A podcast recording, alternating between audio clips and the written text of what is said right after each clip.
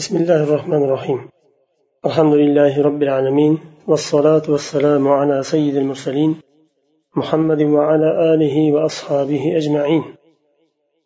اللهم علمنا ما ينفعنا وانفعنا بما علمتنا وزدنا علما يا عليم.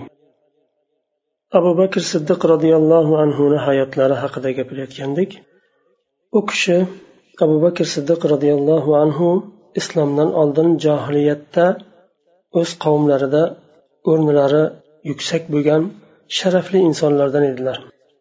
Islomdan oldin quraysh qabilasida o'nta sharafli nasab bor edi. Shularni bittasi abu bakr siddiq roziyallohu anhuni nasablari edi.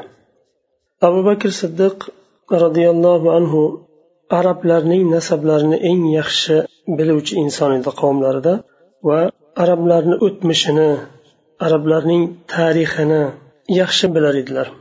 U kishi haqida rasululloh sollallohu alayhi vasallam aytganlar inna aba bakrin a'lamu qurayshin bi ansabiha. Abu bakr roziyallohu anhuni haqida rasululloh sollallohu alayhi vasallam shunday deganlar abu bakr quraysh qabilasini nasablarni bilishlik jihatdan eng olimrog'idir deganlar. Ya'ni quraysh nasabini eng yaxshi biluvchisidir deganlar. U kishi johiliyatda tojir edilar. Shomga busroga borardilar va boshqa shaharlarga arab jazirasini har tarafida savdo sotiq ishlari bilan yurardilar. Odamlarni qalblari u kishiga moyil edi axloqlarini yaxshi bo'lganligi uchun. Hatto ibn dug'unna u kishi tark qilib hijratga chiqayotganlarida makkani tark qilib hijratga chiqayotganlarida ibn dug'unna u kishini to'xtatib siz vatanidan chiqariladigan makkadan chiqariladigan bir inson emassiz. Siz zaiflarga yordam beradigan qarindosh urug'ni o'rtasini bog'laydigan va muhtojlarni qo'llab quvvatlaydigan yaxshilik qiladigan bir insonsiz siz yeridan chiqarilib yuboriladigan inson emassiz sizni biz himoya qilamiz deb u kishini to'xtatib qolishadi. Abu bakr siddiq roziyallohu anhu johiliyatda biror marta xamir mast qiluvchi ichimlik ichmaganlar. Oysha roziyallohu anhu rivoyat qiladilar aytadilar abu bakr siddiq roziyallohu anhu johiliyat davrida o'zlariga xamirni mast qiluvchi ichimlikni harom qilganlar. Uning sababi u kishi bir mast insonni oldidan o'tayotib uni bir xunuk holda ko'rganlar.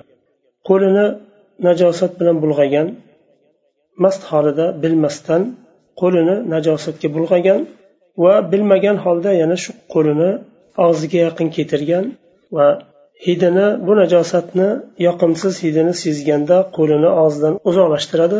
Shuni abu bakr roziyallohu anhu ko'rib bu inson nima qilayotganini bilmayapti deganlar. Va bu holni ko'rib agar mast qiluvchi ichimlikni natijasi shunga olib boradigan bo'lsa xamirni natijasi inson shunday o'zini xo'r holatda qoldiradigan bo'lsa bu narsa man uchun harom deb u kishi johiliyat vaqtida ham xamirdan uzoq turadi. Oysha onamiz roziyallohu anhu boshqa rivoyatda aytadilar abu bakr siddiq va osmon ibn affan johiliyat davrida xamirni mast qiluvchi ichimlikni kulliyan tark qilganlar. Abu bakr siddiq roziyallohu anhudan so'raydilar johiliyatda siz xamir ichganmisiz? Deb so'raganlarida u kishi audu billah deydilar. Nima uchun? deb so'raganlarida man obro'yimni saqladim va muruvvatimni saqladim. Kim xamir ichadigan bo'lsa obro'sini va muruvvatini yo'qotadi deydilar. Abu bakr siddiq roziyallohu anhu johiliyat davrida ham biror marta but sanamlarga sajda qilmaganlar. U kishi o'zlari haqida aytadilar balog'at yoshiga yetganlarida otalari sanamlar butlar turadigan uyga olib borib shu seni olihang olihalaring deb o'zlarini xoli qoldiradi. Abu bakr siddiq roziyallohu anhu aytadilar otalari ketgandan keyin butga yaqin borib meni qornim och to'ydirasanmi deb so'raydilar. Va butlardan hech qanday javob bo'lmaydi. Menga kiyim kerak kiydirasanmi deb so'raydilar.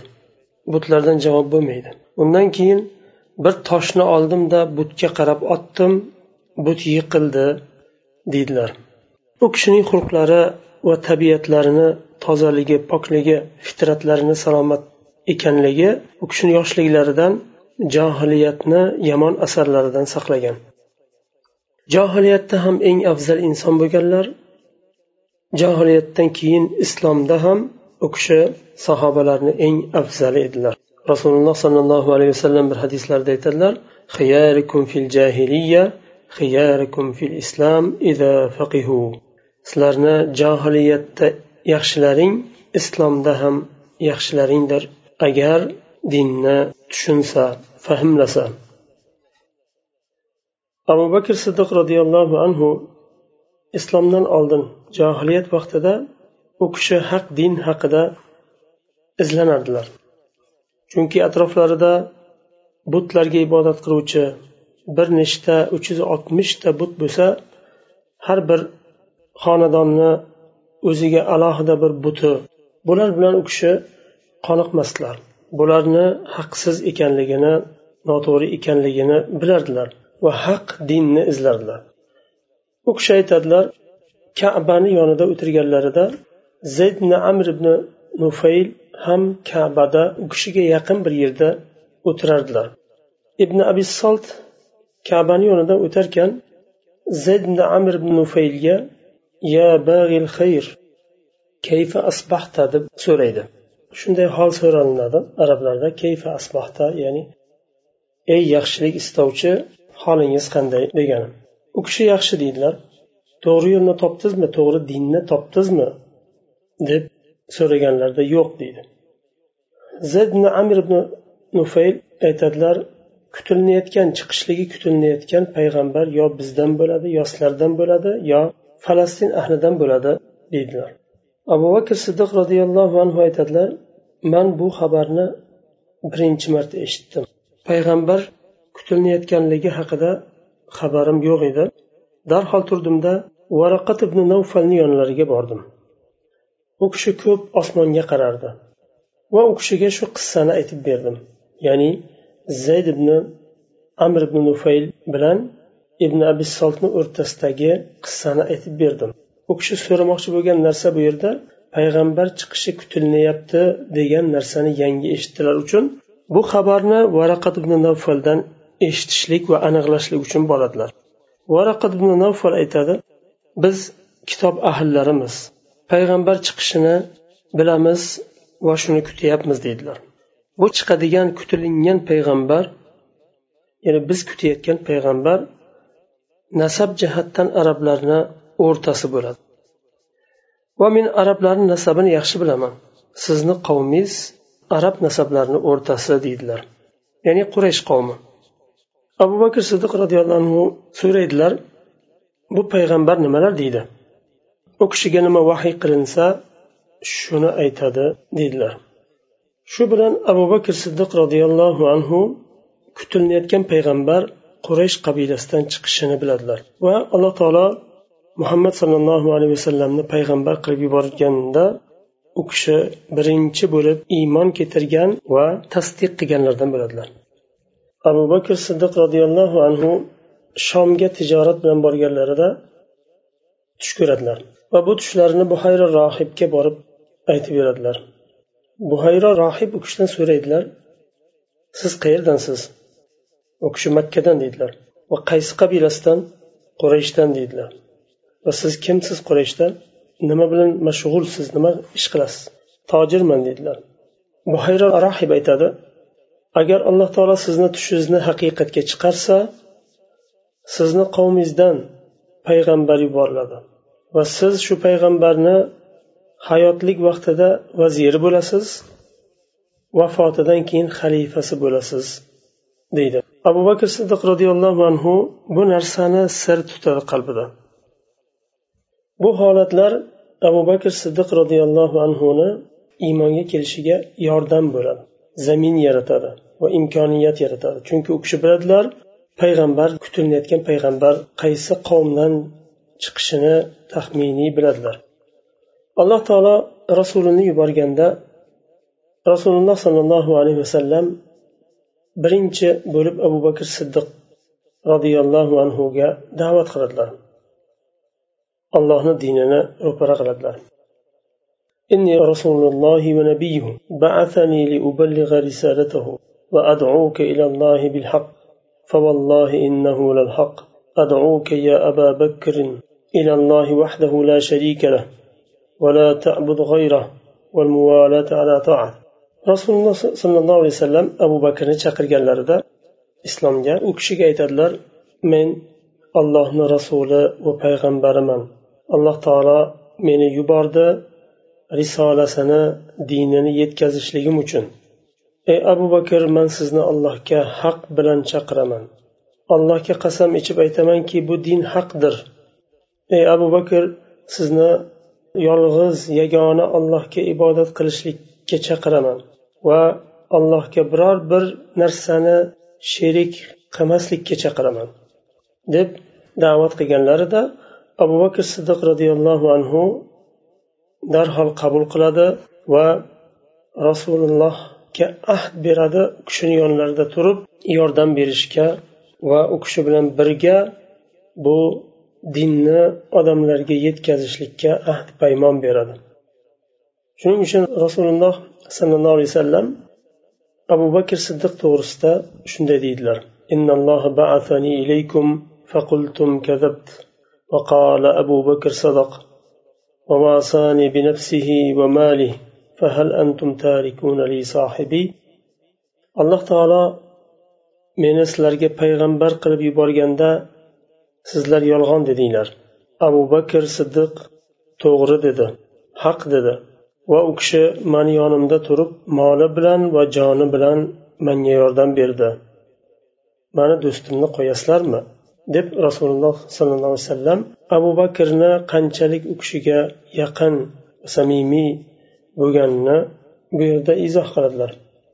Imom ibn kafir rahimaulloh aytadilar ayollardan eng birinchi islomni qabul qilgan hadija roziyallohu anha. Hur erkaklardan eng birinchi islomni qabul qilgan abu bakr siddiq qullardan zayd harisa va yosh bolalardan ali ibn abi tolib roziyallohu anhu deydilar. Abu bakr roziyallohu anhu islomni qabul qilganlarida rasululloh sollallohu alayhi vasallam juda ham qattiq xursand bo'ladilar chunki abu bakr siddiq roziyallohu anhu quraysh qabilasida sharafli insonlardan edilar.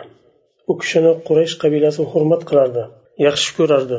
Go'zal xulqi uchun keng aqllari uchun va qalblari yumshoq va undan boshqa go'zal axloqlar bilan va go'zal sifatlar bilan quraysh qabilasida tanilgan bo'lgani uchun quraysh qabilasi u kishini yaxshi ko'rardi. Rasululloh sollallohu alayhi vasallam abu bakr to'g'risida aytadilar arhamu ummati bi ummati abu bakr. Ummatimni ichida ummatimga nisbatan eng rahmlisi abu bakrdir deydilar.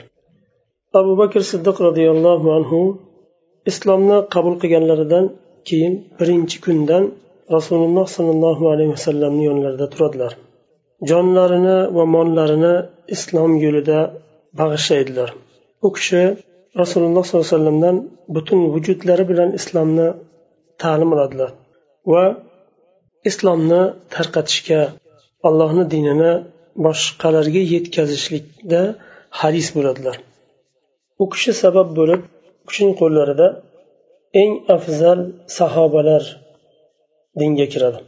Zubayr ibn avvom osmon ibn affon talhat ibn ubaydulloh sad ibn abi vaqqos osmon ibn mazun abu ubaydat ibn al jarroh amini hadi umma bu ummatni amini abdurahmon ibn avf abu salama ibn abdul asad va arqam ibn abul arqam. Shu insonlar sahobalarni eng buyuklari mashhurlari abu bakr siddiq roziyallohu anhuni qo'llarida islomni qabul qiladi. Bundan tashqari u kishi o'zini oilasi yaqinlariga ham islomni da'vat qiladi. Ota onasi ayollari va farzandlarini islomga chaqiradi. Ularga islomni haq din ekanligini tushuntirib ularni haq dinga chaqiradi. Va haqiqiy iymon va fidokorlik bilan qilgan u kishini da'vatlari juda ham buyuk bir natijalar beradi. Yuqorida aytganimizdek qanday katta mashhur sahobalar u kishini qo'lida islomni qabul qiladi. U kishi sabab bo'lib islomni qabul qiladi.